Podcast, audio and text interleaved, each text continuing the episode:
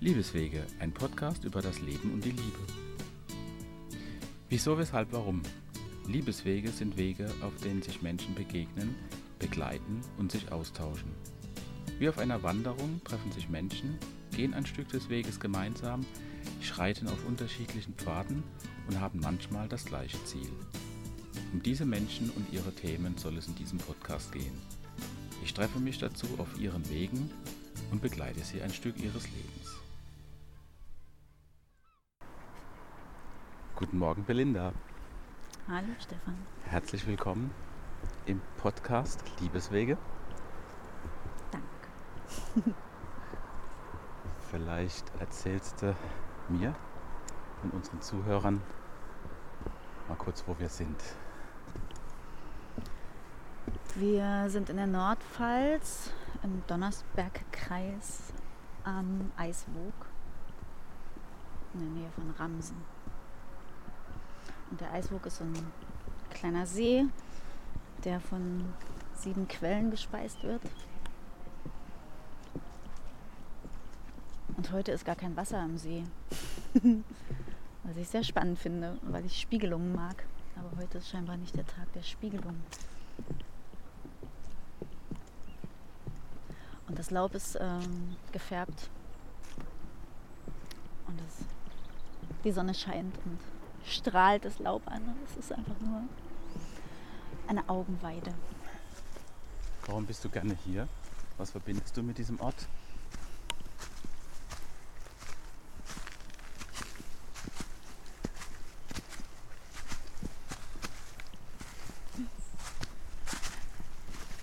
Also ich bin gern hier, weil ich die Energie von diesem Ort mag.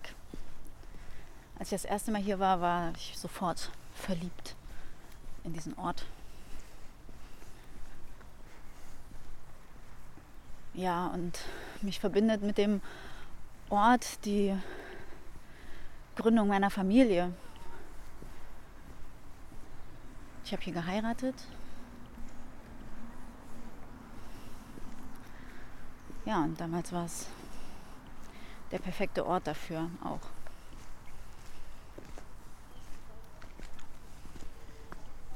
Ja.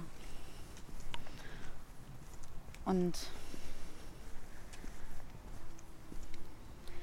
ja, aus, ja, aus der Ehe sind zwei tolle Kinder entstanden. Die Ehe ist vor zwei Jahren zu Ende gegangen. Und ja, war schon ein Weg, jetzt hier sein zu können in Dankbarkeit. Und ja, ich freue mich, dass es mir gelingt.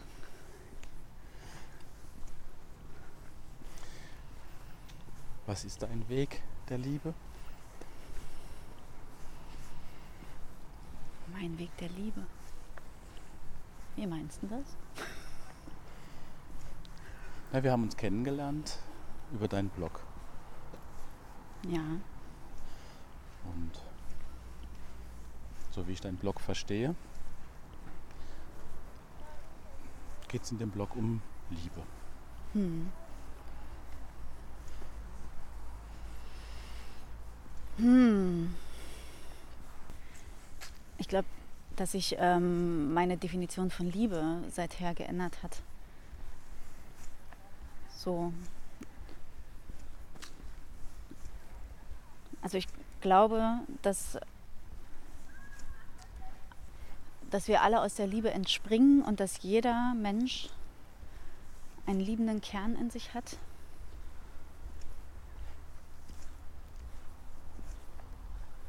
Und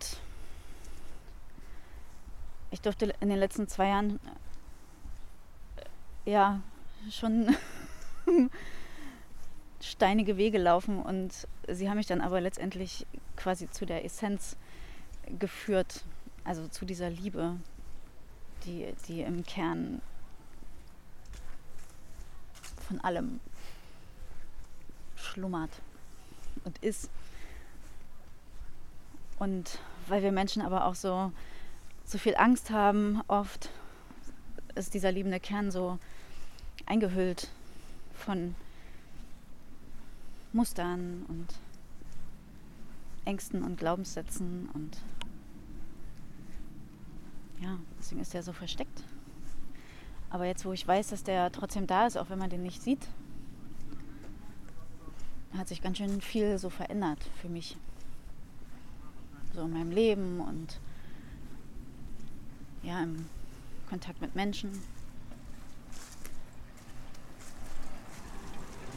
Wie hast du das geschafft, diesen Kern zu zeigen? Wie ich es geschafft habe, den zu zeigen. Mhm. Oh. Also ich könnte dir jetzt mal kurz erzählen, wie ich das erste Mal mit in Berührung gekommen bin. Mhm. Das war äh, auf einem äh, Frauenretreat.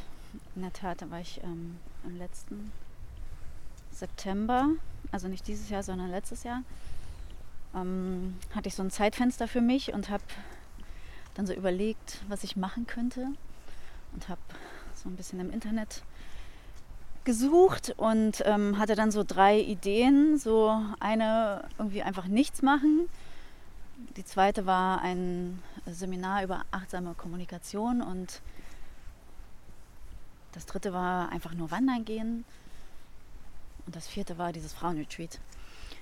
Und bei dem Frauenretreat habe ich schon gemerkt, dass mich das sehr interessiert und gleichzeitig da eine Riesenangst ist. Ähm, weil da auch stand, ähm, dass man sich dann auch einfach berührt. Und ich konnte mir das ganz schwer vorstellen, was das heißt und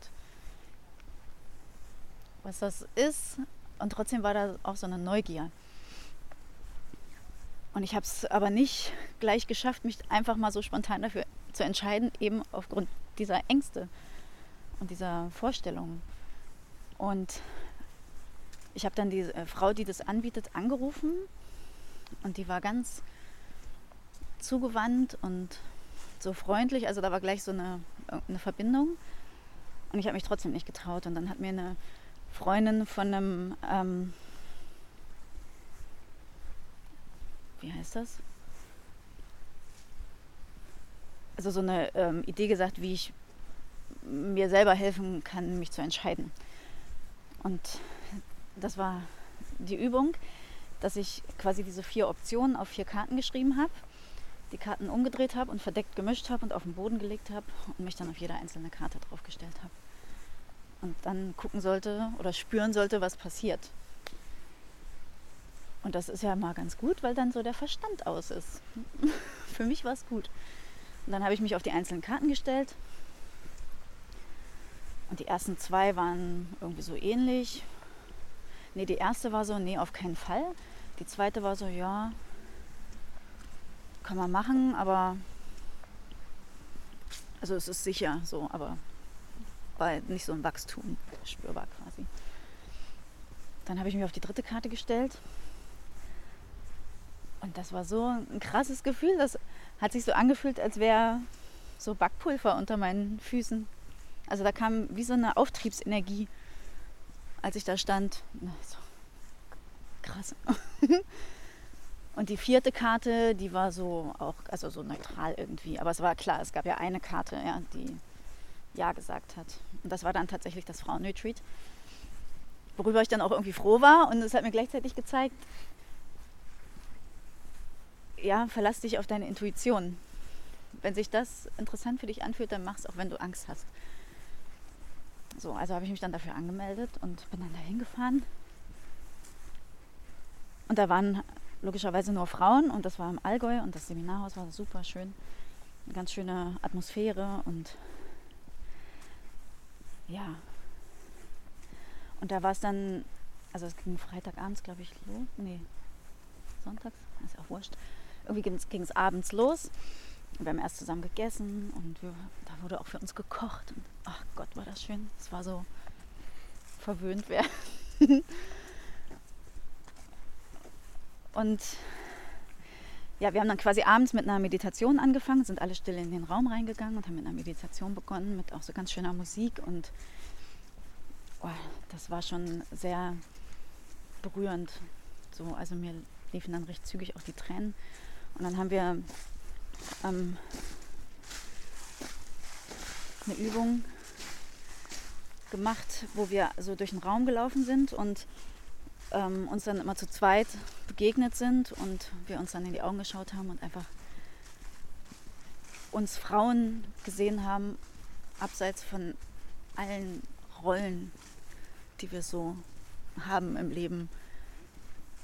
Mutter, Kollegin, Freundin, was weiß ich. Und das war so berührend, dass ich da irgendwie aufgegangen bin, so recht zügig. Und zwei Frauen davon, die haben mich einfach so ganz zart im Gesicht so gestreichelt. Also eine, die erste, hat mich so einfach so im Gesicht gestreichelt. Und das war so eine zugewandte, gebende Energie, dass bei mir alle Schleusen geöffnet wurden. Ich habe so geweint und die hat mich dann einfach gehalten und wir haben getanzt und oh, da ist so, so ein Druck irgendwie von mir abgefallen. Das war, war ehrlich beeindruckend. Und die zweite Frau, die hat dann auch einfach nur so eine Strähne, so eine Haarsträhne hinter mein Ohr ähm, so gelegt, ganz zart, ja. Und dann ging das gleiche Spiel von vorne los. Ich habe dann auch wieder einfach nur geweint und nach der Übung haben wir uns auf den Boden gelegt und aus mir lief es einfach nur raus, alles. Und wenn ich heute meine Aufzeichnung gucke, war das scheinbar wirklich auch der Moment, wo ich aufgegangen bin, wo so alle Ängste von mir abgefallen sind, weil, weil ich in diesem Kreis sicher war. Es war klar, mir passiert da nichts, die halten mich.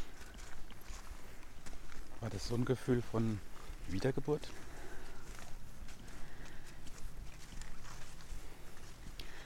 Es war ein Gefühl von Bedingungslosigkeit, also von so bedingungsloser Annahme und dadurch so konnte ich quasi das erste Mal mich selber spüren, also meinen Kern spüren. Und der war halt einfach nur gut. Da war nur Liebe. Wenn man dieses Wort jetzt nicht also ich setze, für mich steht das mittlerweile so viel höher als das, wofür es so oft benutzt wird. Also es ist fast göttlich. Ja. Also das Retreat hatte natürlich auch ein, Thema, ja. Also wir haben dann das ganze Wochenende ja gearbeitet und oh, also es gab schon echt äh, tiefe, tiefe, tiefe Momente und es gab dann auch einen Moment, also ähm, ich weiß nicht, ob du schon mal von Inanna gehört hast, dass ähm, die Himmelsgöttin und wir sind quasi auf ihren Spuren gewandelt und sie hat ihre dunkle Schwester Erishkigal besucht, halt in der Dunkelheit, ja, was äh, für unsere eigenen Schatten steht, die wir so in uns selber ablehnen. Und also der Abstieg zu der Irischgigal, der war echt hart. Bei mir ging es um so Schutzlosigkeit äh, in Bezug auf Männer. Und der Abstieg war eigentlich so über Treppen an so sieben Toren vorbei, wo du so langsam also deine, deine Schalen abgibst, damit du wirklich auch pur ankommst bei deinen Schatten. Und für mich war der Abstieg gar kein Abstieg, ja, ich bin einfach nur darunter gerutscht, ohne Halt. Was für mich so ein Ausdruck von meiner Schutzlosigkeit in Bezug auf dieses Thema dargestellt hat, ja. Und die Erich Gigal, die hat mir dann da unten einfach nur gesagt, dass ich schon lange bin, wonach ich suche. Und das war so befreiend. Ich konnte es halt nur nicht sehen bis dahin. Und ja, und dann haben wir dann halt auch so ein Klagetanz quasi getanzt und ähm, bei vielen Frauen war so ganz viel ach, so ganz viel Energie so zurückgehalten, ja, und die haben dann so angefangen zu stampfen und dann auch zu schreien. Und ich wollte auch so gern, aber ich konnte nicht. Ich hätte bestimmt Stunden gebraucht, bis das aus mir hätte herauskommen können. Und als ich dann endlich soweit war, war aber dieser Moment zu Ende. Ja? Und ich war so schockiert, weil ich so dachte, ich will auch, ich will auch. Und dann haben wir so im Kreis zusammengestanden und Ich habe dann so gesagt, oh, ich bin schon längst das, wonach ich suche und ich würde so gern schreien, aber ich kann nicht, äh, kann, kann noch mal jemand mir mit mir in den Wald gehen später. Und dann hat Claudia, also die Seminarleiterin, so gesagt, du bist uns nicht zu viel. Wir halten dich. Und dann haben die nochmal angefangen, diesen Raum für mich zu kreieren. Ja? Haben alle angefangen irgendwie zu tönen. Und ich konnte dann da mitgehen, ja, und habe dann wirklich geschrien. So alles irgendwie rausgeschrien, ja, und oh, geweint und geschrien, alles gleichzeitig. Aber das war so befreiend und es war so, so eine schöne Erfahrung ähm, zu spüren, dass ich mich da auch so zeigen kann. Und dass das nicht peinlich ist und gar nichts ist, sondern dass es einfach okay ist. Und dass sie mich einfach so halten und tragen. Ja. Konntest du das mitnehmen in den Alltag? Dieses Gefühl der Sicherheit. Also ich war dann bestimmt zwei Wochen wirklich mit meinem puren Kern verbunden und ich bin noch ein paar Tage länger dann im Allgäu geblieben und bin da gewandert, auch in einer Klamm im Eistobel. Und ich war so offen, dass ich Energien gespürt habe, die ich vorher noch nicht gespürt habe, dass ich Dinge gesehen habe, so Farben oder wahrscheinlich auch Energien gesehen habe, die ich vorher noch nie gesehen habe. Also ich war so, weiß ich nicht, heißt das dann hochschwingend? Ich weiß es nicht, dass ich irgendwie Sachen wahrnehmen konnte, die ich vorher nie wahrgenommen habe. Und ja, ich habe in allem Liebe gesehen. Ja, ich habe einen Berg angeguckt, ich habe geweint, weil überall Liebe war. Es war so klar, es ist alles aus Liebe entstanden, aus nichts anderem. Es gibt nur Liebe, es gibt, also in dem Zustand gab es nichts Böses. Ich hatte keine Angst mehr vor gar nichts, weil ich wusste, ich bin sicher. Da hat sich auch dieses aufgelöst, ich muss jemand anderem vertrauen können, weil ich gemerkt habe, wenn ich mit mir selber verbunden bin, dann stellt sich diese Frage gar nicht mehr. Und das war wirklich unfassbar erhaben. Oh. oh. Und irgendwann ist es aber, ich habe dann schon gedacht, weil das wirklich anderthalb Wochen oder so gehalten hat, ich habe so gedacht, oh krass, ey, wenn das jetzt so bleibt, ist ja der Wahnsinn dann kann gar nichts mehr passieren. Aber irgendwann ist es wieder zugegangen. Und dann war ich erstmal tief, tief, tief traurig und habe ganz viel auch mit der Claudia telefoniert, weil ich so damit nicht umgehen konnte, dass das weg ist. Aber ich wusste ja, dass es das gibt. Das wusste ich ja jetzt. Ich habe es ja gespürt und ich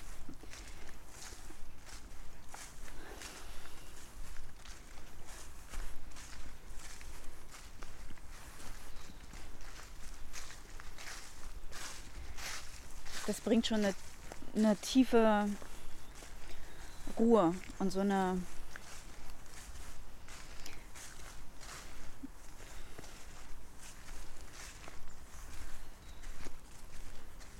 ja, so eine, so eine Gewissheit und also mit diesem Wissen, was ja,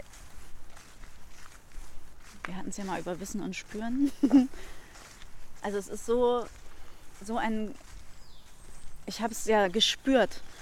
Und deswegen ist es schon eine, ein, eine Gewissheit, dass es das gibt, ja. Das dürfen wir vielleicht kurz erläutern. das Wissen und das Spüren. Ja. Magst du? Mhm. Wir haben darüber diskutiert, wenn wir irgendwas sagen und der andere sagt, ich weiß, dass wir so dachten, Wissen hat was mit dem Verstand zu tun und Spüren mit dem Herzen und haben dann so nach einer Definition gesucht und am Ende war es dann, dass man tiefes Wissen spüren kann. Siehst du das auch so? Das sehe ich auch so, ja. Okay. genau. Und es macht einen Unterschied, für mich ähm, quasi, also ich gehe jetzt ja mit dem Wissen durch die Welt und sehe mit dem Wissen die Welt und ich sehe auch mit dem Wissen die Menschen. Und mir gelingt es natürlich nicht immer, ja, aber es ist, es entspannt mich im Kontakt mit Menschen, dass ich weiß, dass jeder einzelne Mensch aus Liebe entstanden ist und dass jeder einzelne Mensch das in sich hat. Und dass wir alle unsere Themen haben, ja, die das ummanteln, die diesen Kern ummanteln. Und dass ich auch meine eigenen Themen habe, die diesen Kern ummanteln. Aber es ist nicht mehr ganz so fest dadurch, weil ich weiß, was da drunter ist. Ist das verständlich? Ja. Würdest du sagen, dieser Mantel wird aufgebaut durch Gedanken und aus den Gedanken entsteht Angst?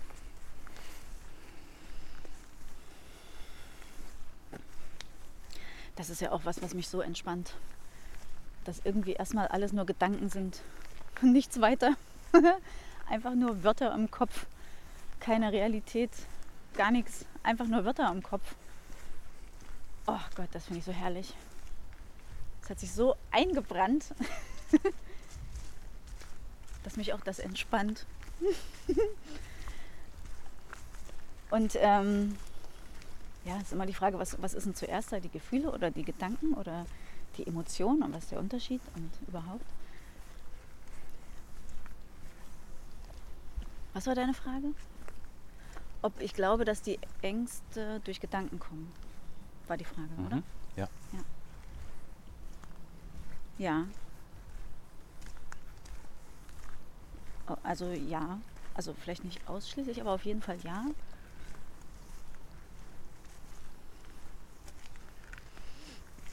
Ja, also ich glaube, dass unsere Gedanken so schnell kommen, dass wir oft gar nicht merken, dass wir eigentlich, dass unsere Gefühle aufgrund von unseren Gedanken entstanden sind. Oder aufgrund von unseren Bewertungen. Ich, ich rede jetzt beim Denken, ja? Ist es, ist es wirklich so, dass Gefühle aus Gedanken entstehen? Oder sind nicht auch Gefühle da und der Verstand kommt hinterher? Also Gedanken ist für mich. Deswegen habe ich ja gesagt, es ist nicht ausschließlich. Also ich glaube, es gibt beide Wege und vielleicht liegt da auch tatsächlich der Unterschied zwischen Emotionen und Gefühlen. Dass ähm, die Gefühle, etwas, was ich fühle,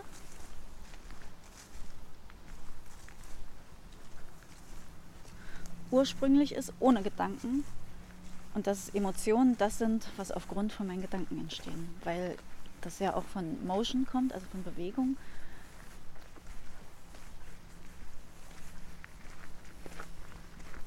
Also ich glaube tatsächlich, es gibt beides und diese tiefe Liebe, die ich da gespürt habe, die war fernab von jeglichen Gedanken, das stimmt schon. Deswegen würde ich, ist das vielleicht jetzt mal sogar meine gerade entstandene Definition von Gefühlen und Emotionen. Der Unterschied war mir nicht immer klar, aber irgendwie fühlt er sich gerade gut an.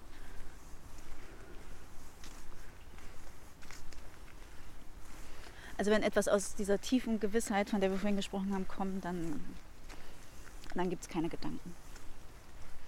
Und das ist dann echt quasi. Das ist dann, wenn, wenn ich mit mir verbunden bin, gut verbunden bin und weiß, dass das eben aus diesem liebenden Kern entspringt und nicht aus, aus so einer Zwiebelschale.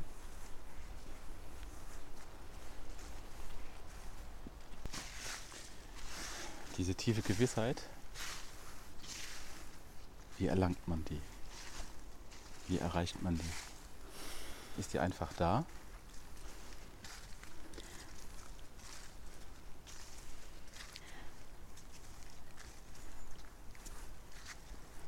Wenn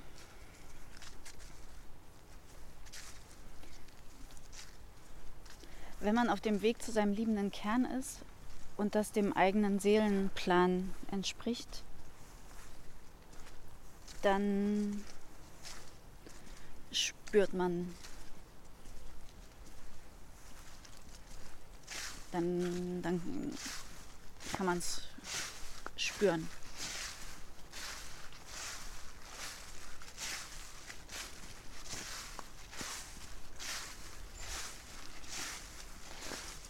Also ich hatte immer lange den, ja den, weiß nicht, also seit ich das mit diesem liebenden Kern selber gespürt habe, wusste ich, dass das ist mein Weg. Ja, immer wenn ich damit verbunden war oder in die Richtung irgendwas gemacht habe, im Sinne von Persönlichkeitsentwicklung oder, weiß nicht, Bücher darüber oder so, dann habe ich sofort gespürt, das ist, das ist mein Weg. Ja, da, da bin ich aufgegangen, da ist mein Herz aufgegangen. Und das war für mich so eine, ich habe die Wahrheit da für mich gespürt. Ja, das ist meine Wahrheit, weil die meiner Seele entspricht. Und sich da rein ähm, zu entspannen und ähm, da doch so ein, so, ein, so ein Urvertrauen oder so ein Selbstvertrauen äh, zu entwickeln, dass das automatisch passiert, wenn man auf seinem Seelenweg ist.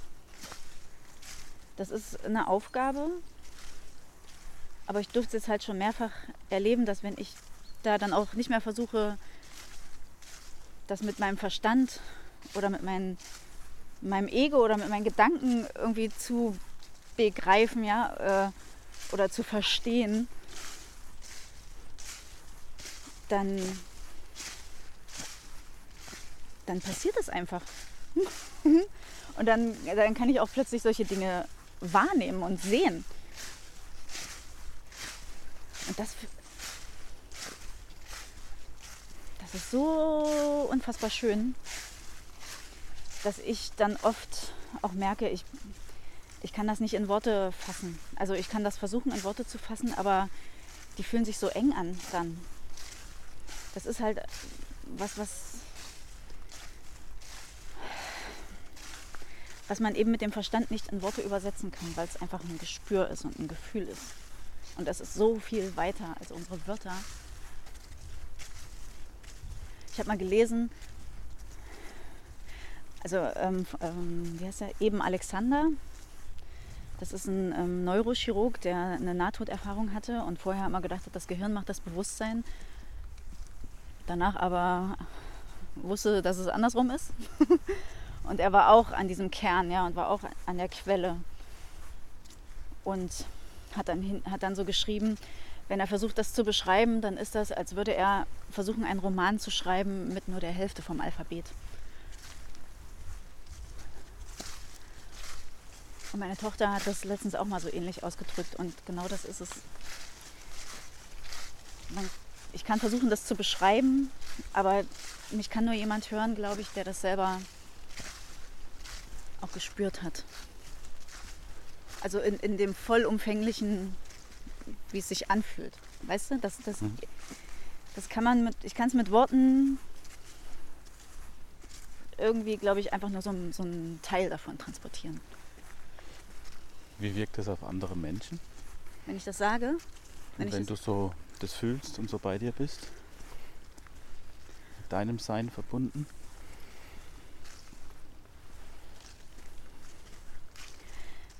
Ich habe jetzt schon oft gehört, dass meine Stimme sich dann ändert. Und dass dann so eine, so eine pure Klarheit in meiner Stimme zu hören ist.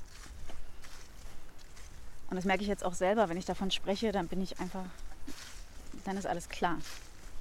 So.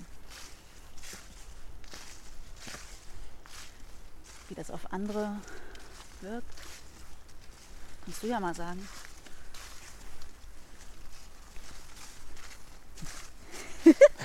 Also die Leute, wenn ich, wenn ich darüber spreche, werden die Menschen immer ganz still und hören genau zu und äh, spiegeln mir später wieder, was ich eben gesagt habe, ja, dass sich meine Stimme so ändert und dass ich sehr klar klinge. Und das ist genau meine Aufgabe heute, still zu sein und zuzuhören. Mist. hm. Ja, und wenn ich, also wenn ich selber da bin, dann passiert auch spannenderweise nichts Böses in meinem Außen, weil ich einfach nichts als böse oder doof oder so wahrnehme und weil ich dann auch mit dem Kern von diesem Menschen, der mir gegenüber ist, verbunden bin und nicht mit seinen Mustern, die ringsrum liegen. Und das macht schon auch was mit den Menschen. Und das finde ich schön. Weil ich auch merke, dass das so meins. Ich versuche dann manchmal die Welt zu retten. Aber also diese Liebe, ja, also das irgendwie in die Welt zu bringen, dass es das gibt. Und dass es das ist, wofür sich, also für mich alles gelohnt hat, alles, was ich bisher erleben durfte, hat sich alles gelohnt für diese, für dieses,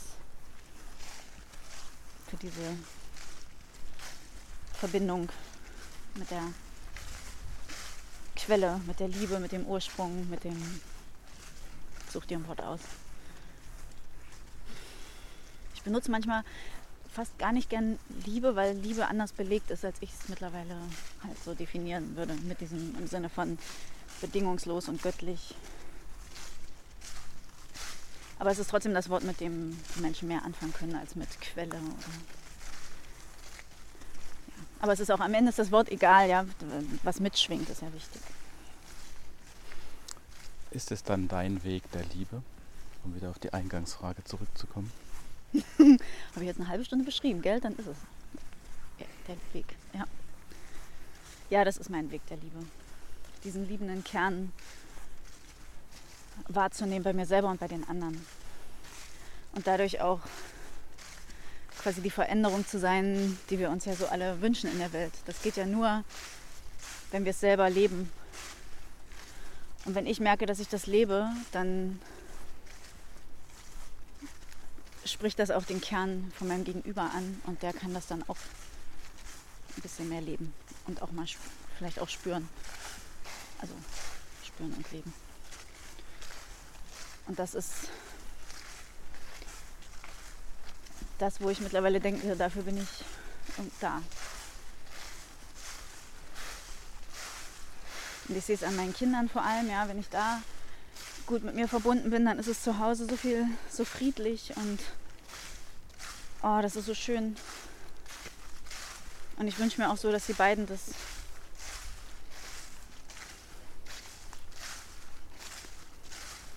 also den Kontakt auf der Ebene zu sich selber haben, damit einfach die Welt wieder friedlich wird. Du hast ein schönes Ritual mit deinen Kindern. Ja. Ihr verabschiedet euch abends mit drei Gedanken oder drei Dingen, die schön waren. Ja. Für die man dankbar sein kann oder ist. Wie kam es dazu?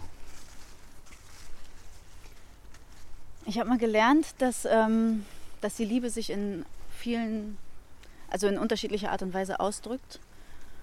Und die leichteste, in Anführungszeichen, Form ist Dankbarkeit.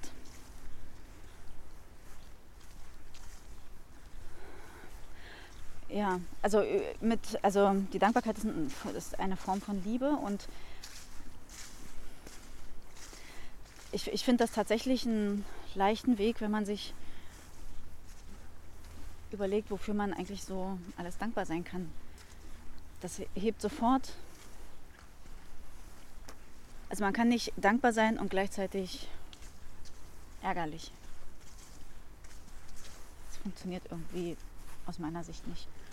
Und wenn ich mich aus diesem Ärger irgendwie rausheben will, dann ist Dankbarkeit ein guter Weg.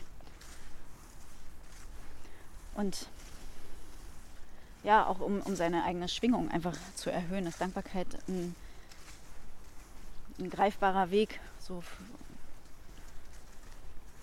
Und genau, wir erzählen uns halt abends drei Dinge, mindestens drei, äh, für die wir dankbar sind, einfach um auch mit, mit einer guten Energie den Tag abschließen zu können und auch einfach eine gute, also eine also lebenszugewandte Sicht auf den Tag zu bekommen. und diese Energie auch mit in den Schlaf zu nehmen, um sich selber auch wieder energetisch aufzuladen. Und das tut denen so gut, weil die dann einfach auch viel friedlicher einschlafen. Und ich bin dann auch friedlicher, weil ich das ja dann auch mache. Und, und dann entsteht auch wieder eine Verbindung zwischen uns, selbst wenn der Abend vielleicht stressig war oder so. Ja, verbinden wir uns, also geht die Verbindung einfach über diese zugewandte Energie ähm, so gut und alle sind einfach friedlicher. Und das ist ja so mein Wunsch. Frieden. und den muss man ja auch erstmal in der Familie hinkriegen. Also im, im Alltag quasi.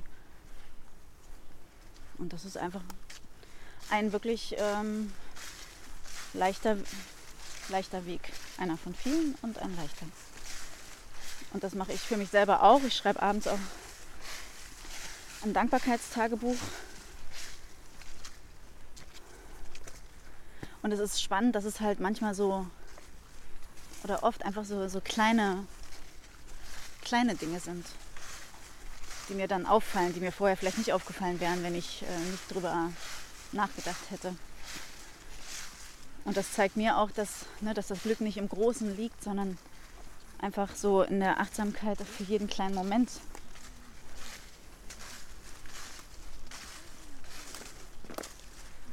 Ja, das kann, kann jeder selber machen, ja. Ganz einfach. Dankbar sein, dass wir jetzt hier im Laub rumrascheln können. Und die Ohren so was Schönes hören können. Dass die Augen die Augen so, so schöne Farben sehen können. Und das Herz ist halt dann dafür da, um die Zeit schön wahrnehmen zu können. Und um da eine Verbindung hinzukriegen, ist das ein schöner Weg. Du beschreibst gerade unsere Umgebung, in, wir, in der wir laufen, den Wald, als was Wunderschönes. Es ist aber Herbst. Ja die Zeit auch des Vergänglichen. Es geht was zu Ende. Dafür kommt ja was Neues. Zieht sich alles so zurück. Also erstmal ist alles nochmal wunderschön, ja, weil es so schön bunt ist. Es hat halt einfach, einfach nur eine andere Qualität. Aber vielleicht geht dann eine Qualität zu Ende und dafür kommt eine neue Qualität. Oder eine andere. Und das ist ja nichts schlechter oder besser. Steht ja alles nebeneinander. Ich liebe auch echt, ich liebe den Herbst, ich liebe auch den Winter, ich liebe den Frühling, ich liebe alles. Die Natur ist einfach nur. Ah, die ist auch Liebe. Überall. Das ist schön. Du hast auf deinem Blog einen schönen Text stehen zur zu einer Schneeglocke, Schneeglöckchen. Hm. ja, die Schneeglöckchen, die können ihre Umgebung erwärmen und schmelzen deshalb den Schnee weg und können als erste blühen. Das fand ich so ein schönes Bild, dass wenn wir mit unserer Wärme in die Welt gehen,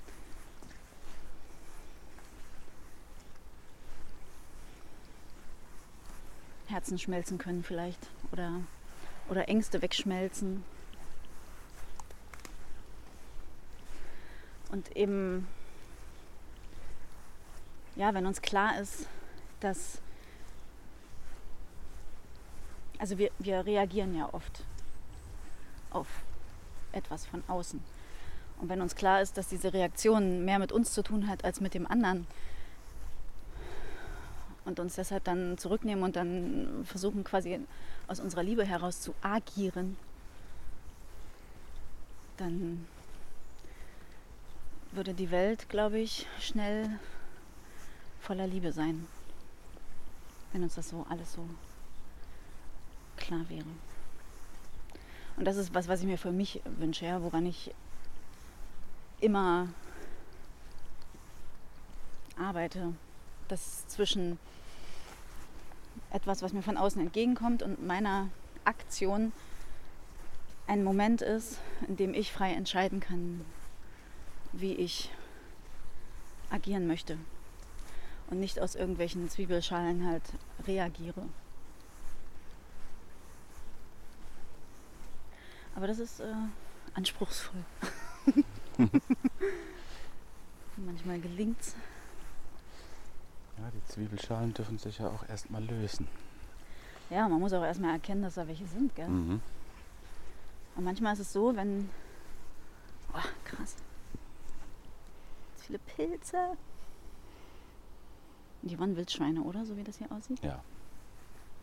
Lecker. Noch mehr.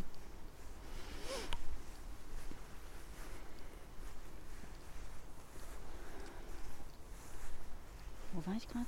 Beim Erkennen. Ach so, ja. Ich durfte letztens echt die Erfahrung machen, also da hat sich nochmal so ein Thema gezeigt, von dem ich so dachte, ich hab's aufgelöst. es kam nochmal. Ist ja so, dass man das so oft, dass das Universum einem das so oft präsentiert, bis man es auflöst, auflösen kann. Oh, da ging es mir auch echt gar nicht gut damit.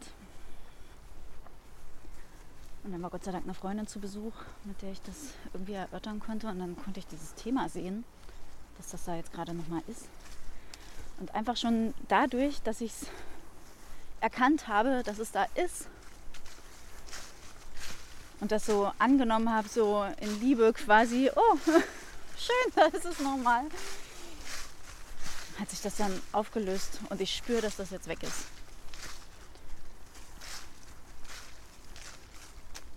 Und das ist auch so eine Form von Freiheit.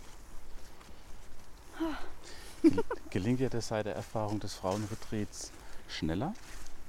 Dass du so Muster erkennen kannst und die auch wertfrei wieder gehen lassen kannst?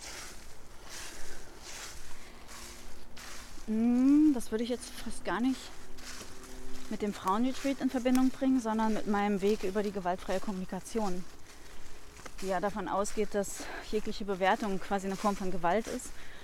Also der Kern bei der GfK, so heißt das abgekürzt, ist für mich, dass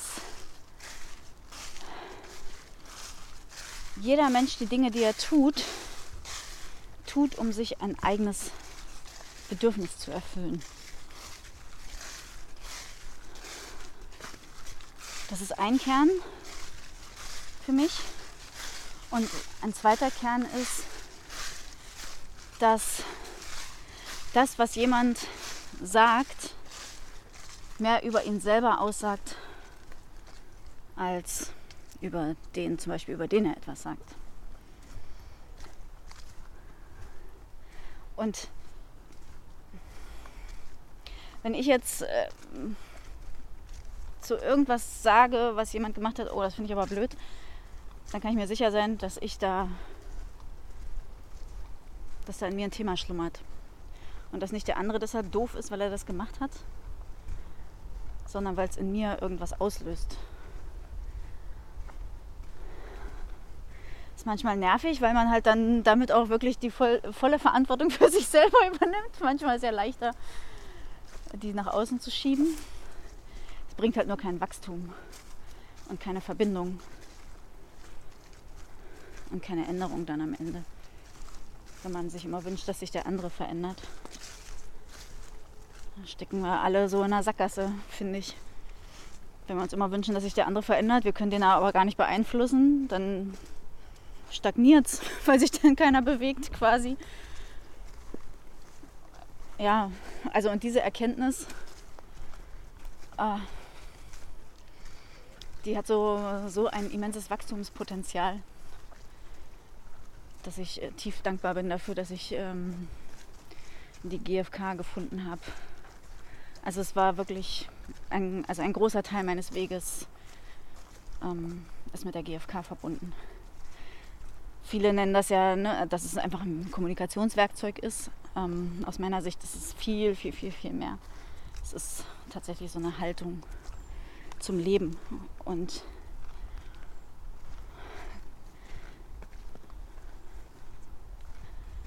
ja, ich wünsche mir dann immer, dass, die, dass das ein Schulfach wird, weil ich die so wertvoll finde.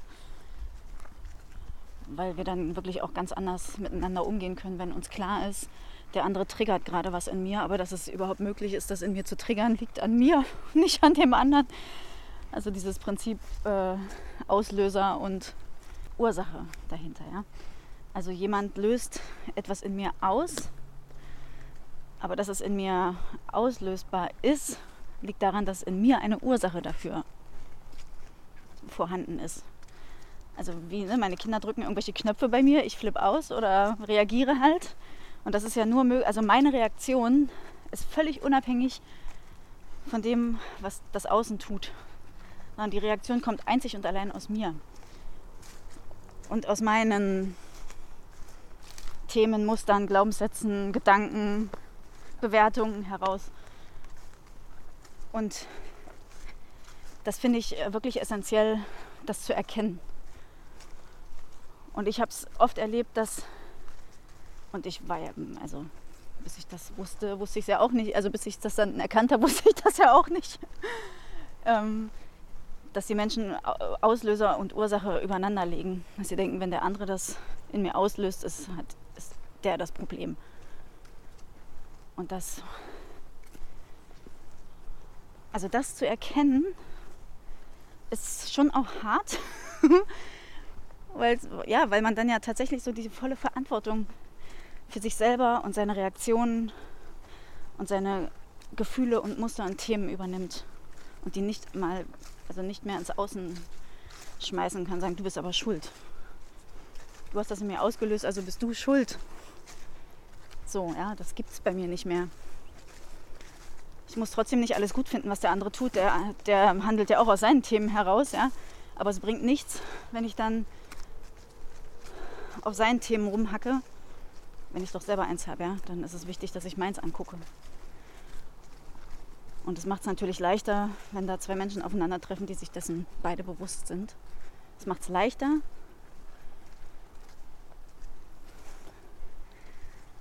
Aber am Ende, also wenn ich es jetzt für mich weiß,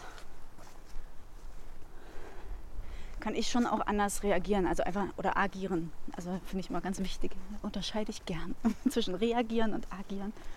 Dieses Re ist die Pause, die so wichtig ist, um so agieren zu können, dass man trotzdem noch in Verbindung mit dem anderen Menschen ist. Und wenn ich in meinem Thema festhänge ja, und es vielleicht auch selber gar nicht sehen kann, dann kann ich das auch nicht. Und dann gleichzeitig mit sich selber ähm, liebevoll umgehen. Ja, und sich dann nicht selber dafür verdammen oder verurteilen oder sich schlecht machen. Das ist auch eine Aufgabe. Das, was du jetzt angesprochen hast, das waren ja jetzt viele Punkte, die ja so Trigger auslösen, Muster auslösen, die man dann bei sich selbst suchen kann. Ähm, dass, wenn jemand etwas sagt, dann sagt es viel mehr über ihn selbst aus. Ja. Hast du gesagt? Ja. Wie verhält sich das dann mit dem schönen Satz, ich liebe dich? ja. Jetzt weiß ich gar nicht, wo ich anfangen soll. Bei ich? Bei ich, okay. Für mich ist der Satz, ähm, also ich spüre die Schönheit in dem Satz und kann den auch hören. Ich sage ihn selber nicht mehr häufig, weil, weil ähm, ich mich da mittlerweile gerne viel differenzierter ausdrücke. Denn wenn ich das in einem bestimmten Moment sage, dann sage ich das, weil, weil mir in diesem Moment irgendwas im Kontakt so gut tut, dass das, ne, also dass derjenige dann sagt, ich liebe dich. Aber ich finde es mittlerweile so viel schöner zu sagen, was genau es ist, was mir da jetzt so gut tut gerade. Dass ich dieses, ja, dass ich mich da gerade so wohlfühle, ja, dass ich das sagen möchte. Und in der GfK ist es auch so, dass Liebe kein, also Lieben kein Gefühl ist, also die arbeiten ja mit Gefühlen und Bedürfnissen und in der GfK ist es so, dass es das Lieben und geliebt werden ein Urbedürfnis der Menschen ist. Und das ist für mich auch mittlerweile total klar sichtbar, weil wir ja alle aus der Liebe kommen. Also wollen wir auch lieben und geliebt werden. Und das ist so ein für mich mittlerweile Urbedürfnis, das sich halt stillt durch was auch immer derjenige mag. Und da gibt es ja viele, viele Möglichkeiten, ja. Wie, der, wie jemand Liebe empfangen kann, sozusagen. Oder gibt. Ja, deswegen ist der Satz für mich quasi so ein kleines bisschen wie so eine Zusammenfassung oder so ein Überbegriff für Dinge, die aber in dem Moment tatsächlich geschehen. Ähm, und die spreche ich gern aus. Kannst du damit was anfangen? An der Stelle ist mir echt wichtig, dass, dass Wörter am Ende Wörter sind. Und das ähm, ist aber eigentlich das, was im Gespür dahinter steht. Das ist, was derjenige empfängt. Ja. Von daher ist auch Ich liebe dich gut.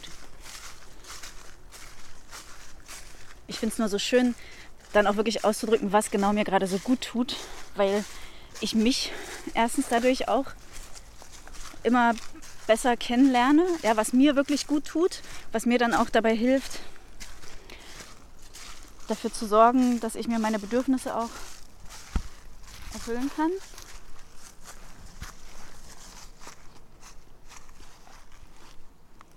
Ja, und dem, ja, genau. Und ich glaube, für den Gegenüber ist es ja, also man kann dann ja nur, also ich finde fast, dass man dadurch noch mehr von sich zeigt. Und das finde ich daran schön. Wie spürst du echte Liebe? Das kann ich doch jetzt gar nicht in Worte fassen. Das ist doch ein Gespür.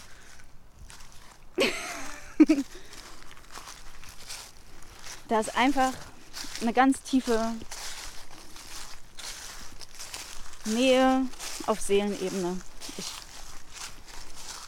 da gibt's an der Stelle gibt's keine Fragen mehr, weil es keine Antworten braucht. Das ist einfach klar. Und das ist für mich auch ganz neu. Und das ist, es ist neu und gleichzeitig fühlt es sich absolut natürlich an, weil das meine Essenz ist. Und das ist ehrlich, manchmal bin ich noch selber überfordert davon und überwältigt und denke dann immer so, oh, ich höre jetzt auf, das, also zu versuchen, es mit dem Verstand zu verstehen, weil das eine Ebene ist, wo der Verstand einfach mal ruhig sein darf. Entsteht da auch eine Unsicherheit? Der Verstand will das dann manchmal machen. Wenn der sich einschaltet, wollen sich halt so Gedanken breit machen wie, es gibt keine endgültige Sicherheit. Wer weiß, ob das, was weiß ich, so bleibt und ob das wirklich stimmt. Und wie ist das, ob der andere das dann auch so fühlt und so. Das kommt. Und wenn ich dann aufhöre, wieder mich auf den Verstand zu konzentrieren, sondern ins Gefühl gehe, dann spüre ich da wieder diesen Boden. Und das ist also die, die Wahrheit.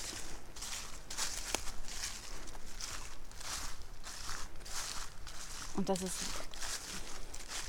unbeschreiblich. da gibt's, ja. Dafür sind die Worte zu klein, zu eng. Aber ich wünsche jedem, dass er das mal spüren darf. So schön.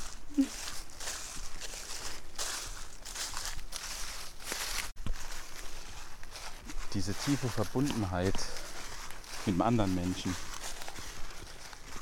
die ist aus meiner Perspektive nur möglich, wenn man auch tief mit sich verbunden ist. Das hast du auch vorhin beschrieben. Ja. Du warst jetzt vor kurzem auf dem Jakobsweg. Hat das dazu beigetragen? Ich habe gerade die Schuhe an, mit denen ich den Jakobsweg gelaufen bin. Das finde ich auch voll schön, die jetzt anzuhaben. Mit denen hier zu laufen auf meinem Liebesweg.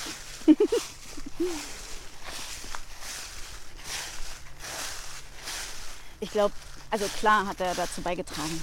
Alles, was ich gemacht habe, mein ganzes Leben hat dazu beigetragen, dass ich jetzt da sein darf, wo ich jetzt bin. Ja? Alles hat seinen Sinn, es gibt keine Zufälle.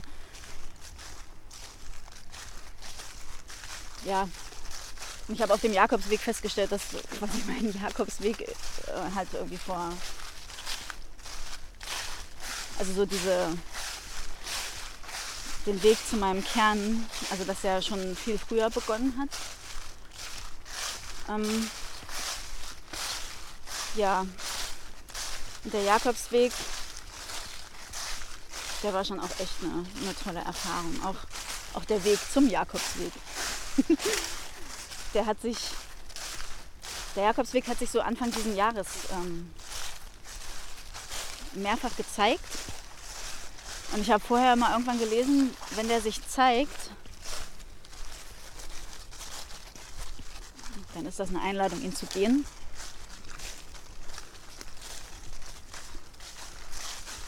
Und ähm, ich habe im März mir so ein, so ein Vision Board gemacht da also da kleben einfach so Sachen dran, die ich mir.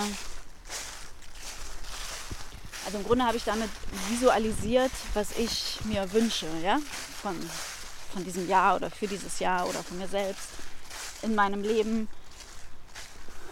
Und dadurch auch ein Stückchen manifestiert. Und das ist schon sehr beeindruckend, dass das echt alles so Stück für Stück passiert, ohne dass ich das aktiv, also so mit ne, vollster Konzentration auf dieses Ziel äh, sich trotzdem erfüllt. Finde ich sehr spannend. Und der Jakobsweg klebte da auch dran.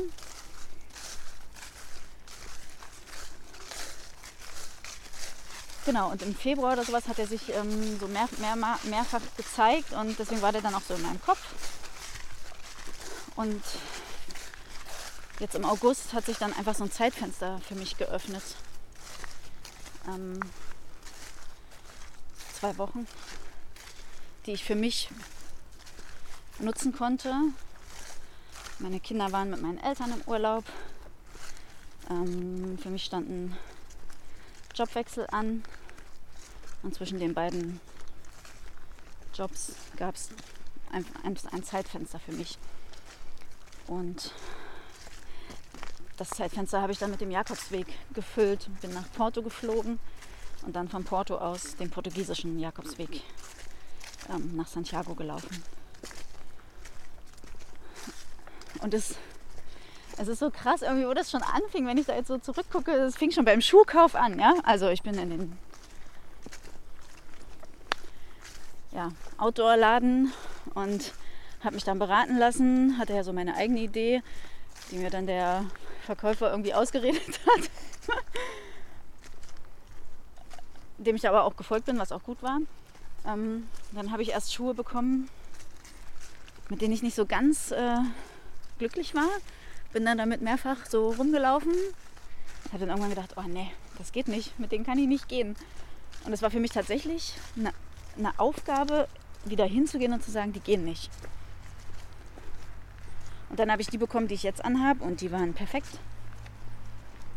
Das ist, war für mich schon so der erste Ausdruck von, kümmere dich selber gut um dich. Das macht niemand anders. Du bist dafür verantwortlich.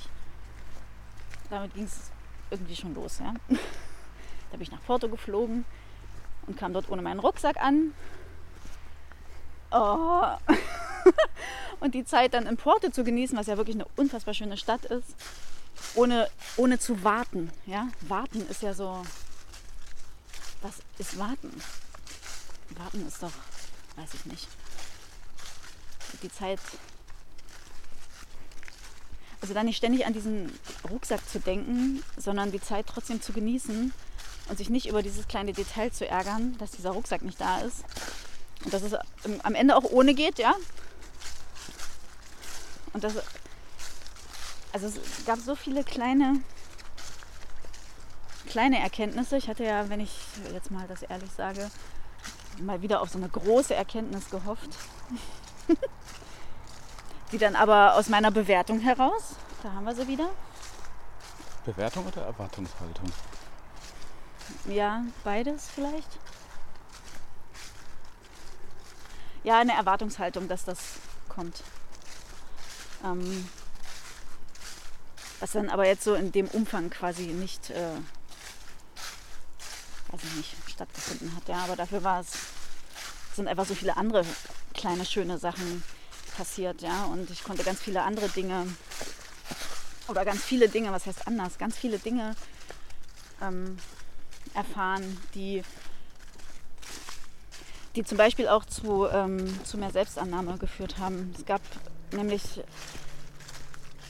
also so am Anfang, ich habe bestimmt die Hälfte vom Weg gebraucht, um rauszufinden, wie ich den Weg gehen darf, dass er für mich gut ist. Und das dann auch einfach so anzunehmen, um mich nicht selber als schlecht zu bewerten, weil ich gerne abends weiß, mit wem ich den Abend verbringe oder so. Ja, so war es nämlich. Also ich habe halt natürlich, ich bin alleine hingeflogen und habe am Anfang noch zu keiner Gruppe gehört. Und aber da, natürlich sind da viele Gruppen umhergelaufen.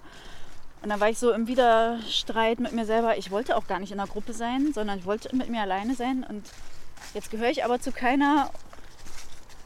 Und dann hat sich so dieses Zugehörigkeitsthema so stark gezeigt.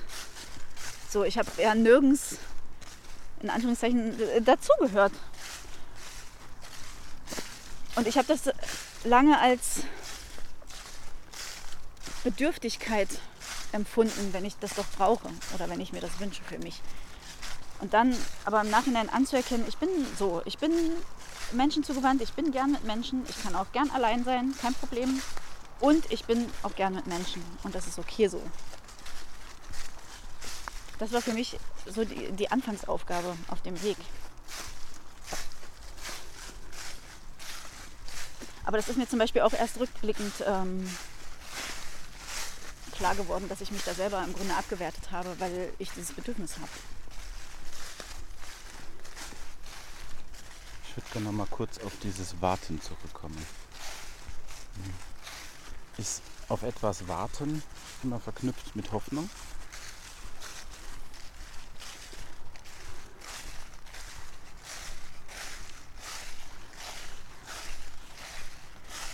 Für mich ist Warten gerade damit verknüpft, dass ich dann das, was ich im Hier und Jetzt habe, übersehe, weil ich mit meinen Gedanken in der Zukunft bin. Bei etwas, was ich gerne möchte. Und dadurch verpasse ich, wenn ich nicht aufpasse, das Hier und Jetzt. Deswegen ist für mich Warten, ja, also verbunden mit, äh, mit Zukunft, die aber ja gar nicht existiert. Es existiert ja nur das Hier und Jetzt so, so in Realität. Die Zukunft ist ja nur in Gedanken und die Vergangenheit am Ende auch. Die war zwar mal Realität, aber gerade jetzt ist sie es nicht. Deswegen war für mich wichtig, dann nicht, äh, nicht zu warten quasi auf diesen Rucksack, sondern mich dann einfach darüber zu freuen, ähm, noch einen zweiten Tag für Porto zu haben und die Zeit auch zu genießen. Und es war schon auch spannend, dass ich von Anfang an wusste, wann der Rucksack kommt. Ich habe es nur nicht ernst genommen. Ich wusste, der kommt am nächsten Tag nachmittags. Also und kam er auch. Aber es ist mir schwer gefallen, das einfach dann so anzunehmen, dass es genauso passieren wird. Und jetzt habe ich halt Zeit für etwas, was ich vorher nicht geplant habe, aber Zeit.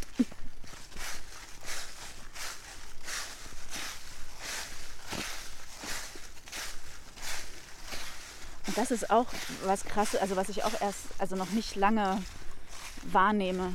Also oder noch nicht lange als Wahrheit annehme oder ernst nehme, dass ich das ganz oft habe. Also ich, dass ich dem noch nicht so traue als Wahrheit vielleicht. Ich war zum Beispiel letztens, hatte ich einen Zahnarzttermin. Ich wusste aber die genaue Uhrzeit nicht mehr. und hatte immer 17.15 Uhr im Kopf. Dann habe ich aber so gegen drei oder so da angerufen und gefragt, wann jetzt nochmal der Zahnarzttermin war. Und der war halb fünf, also 16.30 Uhr. Dann bin ich dahin geeilt. Also sie hat so gesagt, wenn sie zehn Minuten später kommt, ist nicht schlimm. Dann bin ich halt dahin. Und dann war ich tatsächlich 17.15 Uhr dran. Und das fand ich unfassbar. Also, dass ich es eigentlich schon wusste. Aber dieses Wissen auch als Wissen anzuerkennen. Verstehst du? Hm. Ja.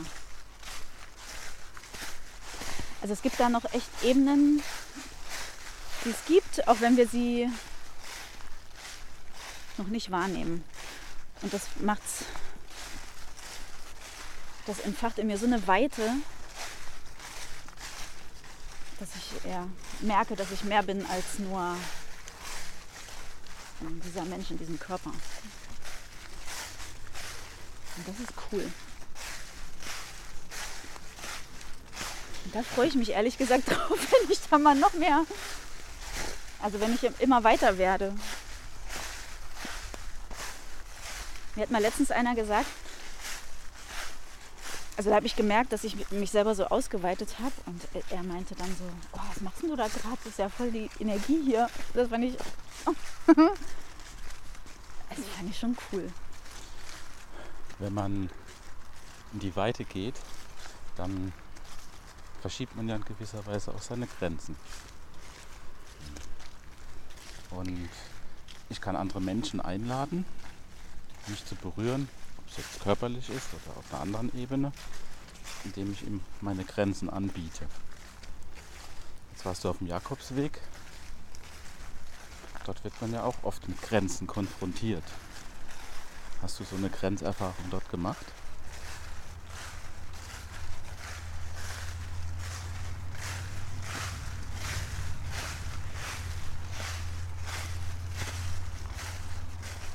Hm.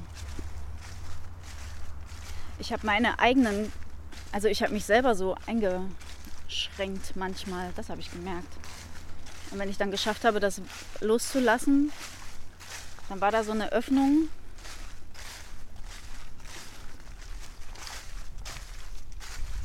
Also wenn ich, wenn ich das losgelassen habe, dann war ich wieder sehr viel mehr in Verbindung mit mir selber und konnte dadurch, dadurch habe ich dann, also in diesen Zuständen habe ich Menschen berührt. Also nicht im Sinne von körperlich berührt, sondern mhm. halt so dass, ähm, dass ich tatsächlich auch gehört habe, ich empfinde dich als weise. Und du berührst mich mit dem, was du sagst und so. Und das.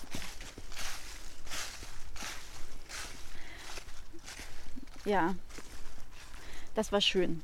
So, ich habe jetzt keine, weiß nicht genau, ob du das darauf beziehst, wahrscheinlich gar nicht, aber also ich habe jetzt keine krassen Erfahrung gemacht, dass jemand über meine Grenzen gegangen ist oder sowas. Oder dass ich sie nicht halten konnte. Oder das, das hatte ich gar nicht. Es waren immer nur meine, meine eigenen, also wo ich mich selber begrenzt habe. Also, ein, also begrenzt im Sinne von eingeschränkt. Jeder hat ja seine Grenzen und die sind ja auch wichtig. Davon hat man es ja auch schon mal, weil man ja quasi sich nur an an einer Grenze berühren kann. Und je nachdem, wie die Berührung ist, lässt man denjenigen dann näher kommen oder eben nicht.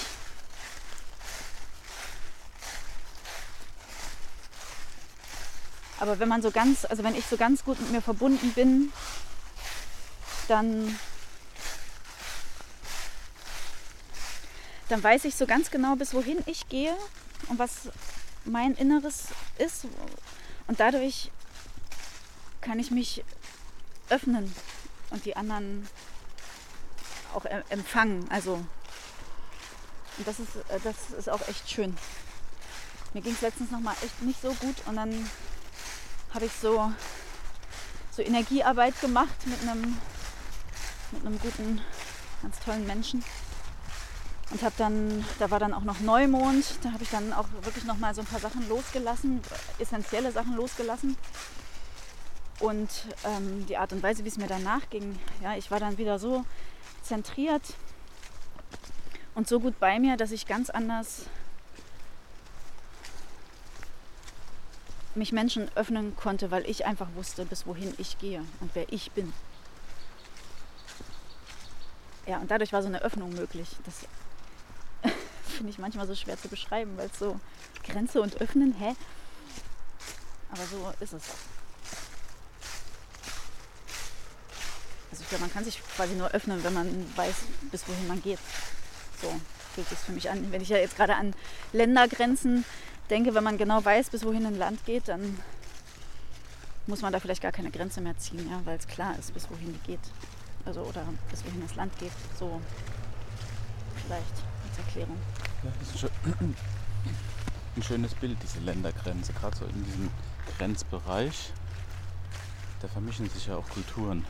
Ja. Und, Und auch die Sprache Berührung, ja. vermischt sich. Ja. Und das ist Berührung. Ja. Mhm. Ja.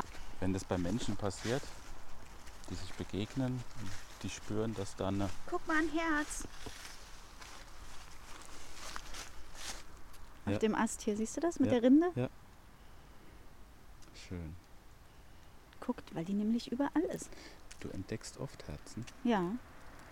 in Wolken, auf Steinen, in Ja. Menschen. Ja. In Brötchen. Manche Bäcker machen Herzen in die Brötchen. Das ist cool. Mhm. Wenn sich also zwei Menschen begegnen und die spüren, dass die Seelenschwingung sehr ähnlich ist und sie sich dadurch auch auf einer ganz tiefen Ebene begegnen können, mhm, dann frage ich mich, wo hört das Ich auf und es darf das Wir beginnen.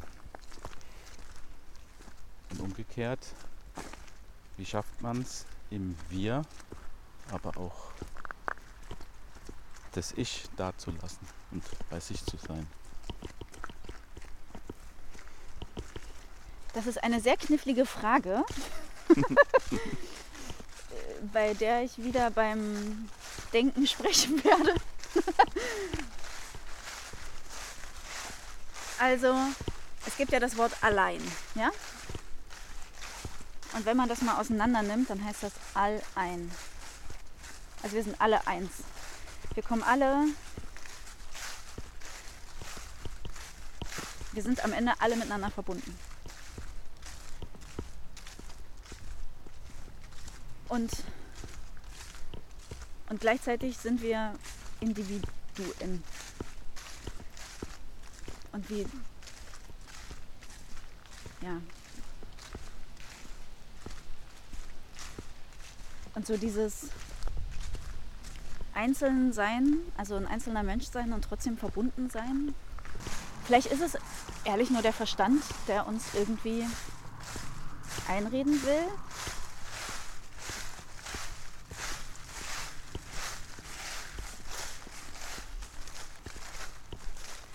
Das gerade echt schwer formulieren, dass, dass wir sowieso immer verbunden sind, auch wenn wir einzelne Menschen sind. Und vielleicht ist genau das einfach die Essenz.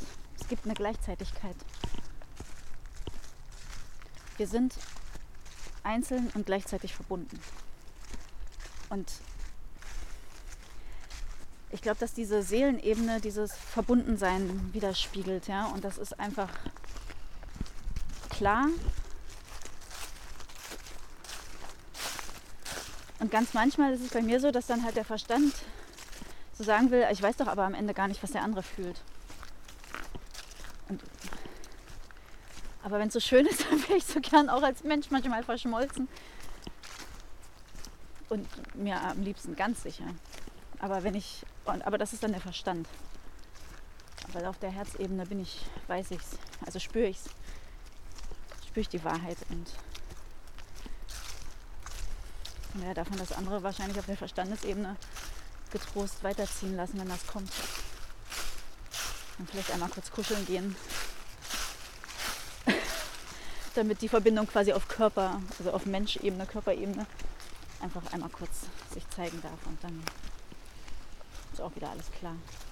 Für mich. Ja. Ich merke gerade, dass ich dir ehrlich meinen. Also alles, was ich jetzt so gesagt habe, kam aus meinem Kern. So, das war jetzt ich. Und das ist so meine tiefe Essenz und meine Wahrheit. Und wenn ich die ausspreche, dann merke ich, dass, dass ich mit meiner Seele verbunden bin. Also dass ich quasi meinen Seelenweg gerade gehe, ja, und dass ich den gefunden habe. Und ja, ich danke dir für die Plattform so, weil es doch oft auch mir hilft, wenn ich mich ausdrücken kann, auch in Worten, auch wenn sie manchmal eng erscheinen, ähm, um mich damit auch immer wieder selber zu verbinden.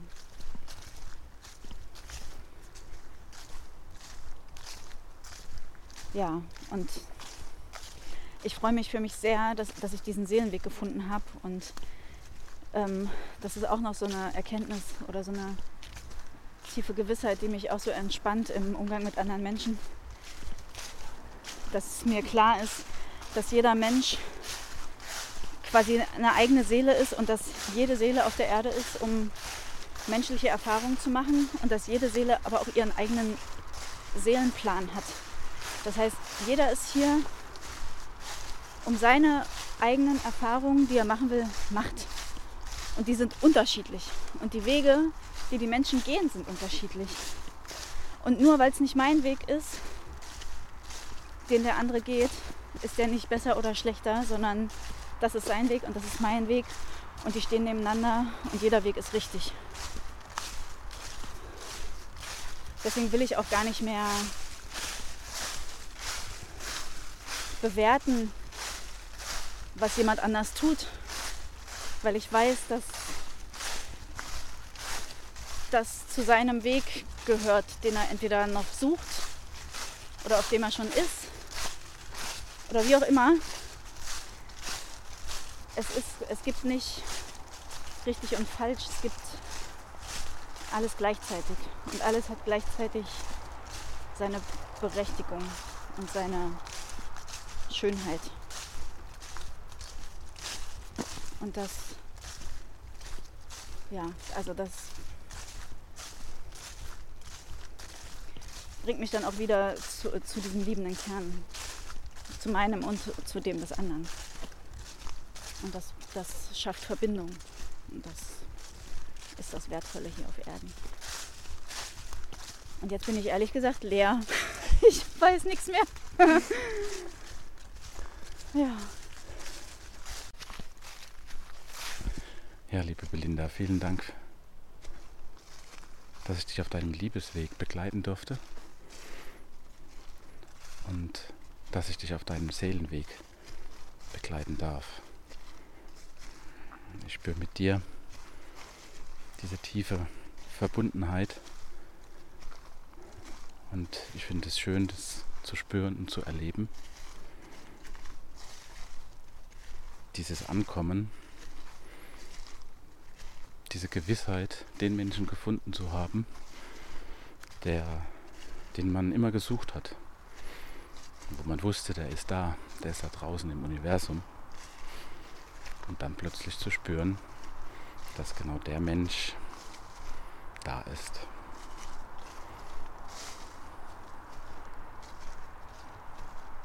Ich danke dir. Möchtest auch du mich ein Stück des Weges auf den Liebeswegen begleiten? Dann melde dich doch bei mir. Ich würde mich freuen.